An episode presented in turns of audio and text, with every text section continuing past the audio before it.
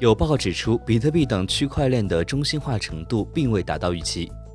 根据 Trail of Bits 的说法，分布式账本技术包括比特币和以太坊在内的区块链，可能比最初认为的更容易受到中心化风险的影响。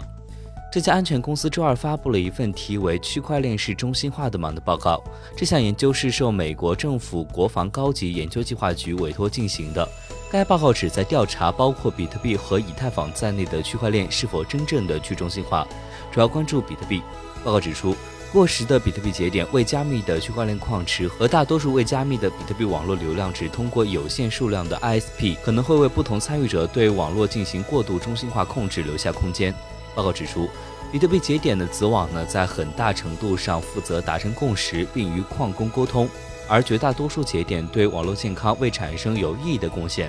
研究还发现，百分之二十一的比特币节点运行的是较老版本的 Bitcoin Core 客户端，其存在众所周知的漏洞问题，如共识错误。报告指出，所有 DLT 节点都必须在同一个最新版本的软件上运行，否则可能会发生共识错误，并导致区块链分叉。